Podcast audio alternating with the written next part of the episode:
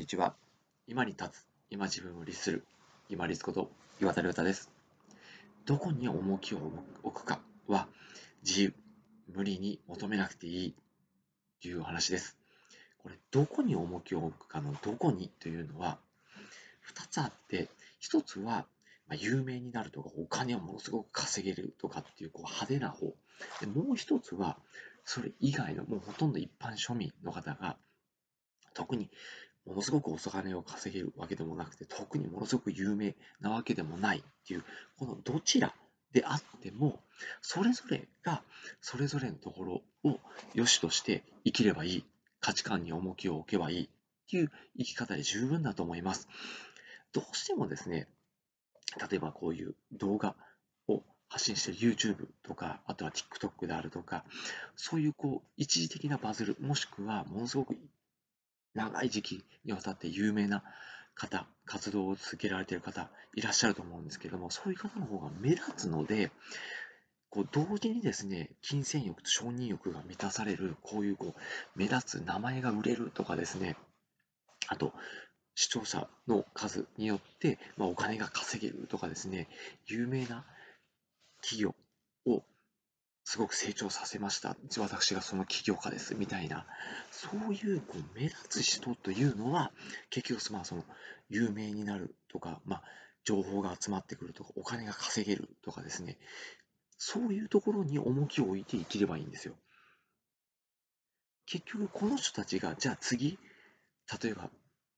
自分がやった成功方法を、例えば本に書くとか、学校、としてスクールを立ち上げるとかっていうふうにすると、そうじゃない人たちを無理にその価値観に引き込んでいこうとするような動きになってしまうんですよね。でも我々自身はほとんど大多数の方がそういうふうに有名にならないとかお金がものすごく稼げないっていう、まあ、要は財をなさないそのレベルまで行き着かないんですよ。じゃあそういう人たちはどうしたらいいかっていうと目に見えないところに重きを置けばいいんですよ。例えば、まあ、思い出であるとか、愛情であるとか、自信とか自己肯定感とか、想像力とか、予見する力ですよね。あとは、目に見えない力以外にも、身近なところですよね。身近なところであれば自然とか動植物であるとか、あとは自分が当たり前にできていることとか、そういう身近なところに重きを置いて生きていけば、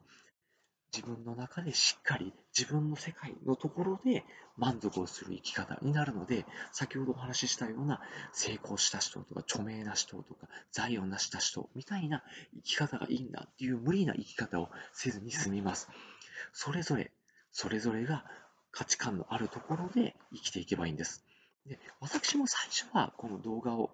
撮ってみたりとか、あとは情報発信をしたりとか、ブログを書いてみたりっていう、最初は横島な気持ちありました。けれども、あ、もうこれ無理だなと思った時点で切り替えました。この目的っていうのは、まあちょっとあえてもうお話ししませんけれども、自分の中で満足ができるような方法に切り替えたんですよね。そうした時に、あ、無理にそこを求めなくていいんだと分かった瞬間に、すごく楽に生きれるようになりました。そして楽に思えるようになると、逆に気楽に継続できるようになったんですよね。まあ私もあの思いつきの人間なので、パッとまたやめる時があるかもしれませんけれども、それぞれの人がそれぞれの価値観で生きていけばいいっていうふうに思えると、それぞれの人、特に大多数みたいな我々みたいな人は、安心して無理に追い求めないような地に足がついた生き方をすることができます。地に足がつけると、自分ができることをできる範囲で着々と積めるので、先ほどお話をした自分に自信を持てたり、自己自分の中でしっかり満足、充実感を味わえたり、自己肯定感が高まったりできるような目に見えないところでいろんなものを蓄えていける生き方になることができます。な著名な方、有名になった方、財を成した方は、そこに価値を、重きを置いて生きていけばいいですし、そこを目指すとしても、続けるためには、気にそこまでを目指さずとも、まずは目に見えないところ、この活動を続けていく中で、自分自身が毎日満足する、充実する、そして自己肯定感とか自信っていうのを積み重ねていく、そして身の回りのもの特に動植物であったりとか、当たり前のように自分ができていることとか、人、家族であるとか、そういったところに愛情とかを注ぎながら、重きを置きながら、地道にでもできることを我々一般庶民は活動を続けていきましょう。そうするとと、我々みたいな人の中で、またこうパーンと跳ねていく人が出ていくんじゃないかなと思います。そのためには継続する必要がありますので、無理に追い求めて諦めるよりも、無理に追い求めずに継続していくようにしていってくださいね。そのためには、まず先には、こう目に見えないものとか身近なものに重きを置いて、淡々と活動を続けてまいりましょう。本日もご清聴いただきましてありがとうございました。皆様にとって一日良い日となりますように。これにて失礼いたします。